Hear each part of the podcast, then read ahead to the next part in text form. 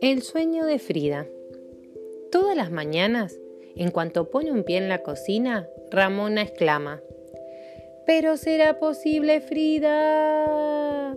Así, todo pegadito, casi sin respirar y estirando la letra A del final. Y tiene razón en molestarse. Su gata arma cada lío por las noches, desparrama por el piso las naranjas y las manzanas como si fueran planetas Dibuja colas de cometas con azúcar blanca, construye cohetes con las ollas y las sartenes que hay en la alacena. ¿Dónde se ha visto? Pero aunque proteste un poco, le encanta que Frida sueñe con viajar al espacio. Tiene una gata que quiere ser astronauta. Esa mañana sucedió algo extraño. Bueno, en realidad, lo extraño fue lo que no sucedió. La cocina amaneció de punta en blanco, como diría su abuela. Las frutas en la frutera, las ollas en la alacena, el azúcar en la azucarera. ¿Qué había hecho Frida durante toda la noche? ¿Y dónde se había metido? Su canastita estaba vacía.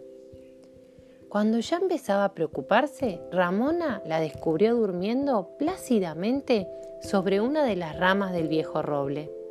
Fridita, le gritó emocionada. Al escuchar el llamado, la gata se despertó de golpe y con cara de desorientada miró el cielo.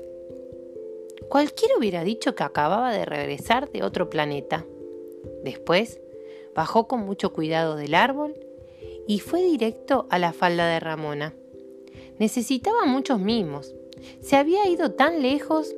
Entre ronroneo y ronroneo, le contó el sueño que había tenido lleno de cometas, estrellas fugaces, meteoritos y extraterrestres. Hablaba apurada y sin parar. No quería olvidarse de ningún detalle.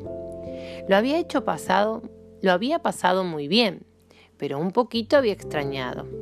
Sos la gata más soñadora y curiosa del planeta Tierra, le dijo Ramona mientras la peinaba con un cepillito blanco y para festejar el gran viaje soñado, esa noche las dos amigas prepararon una pila de milanesas de merluza con forma de estrellas para la cena. Colorín colorete, este cuento es de...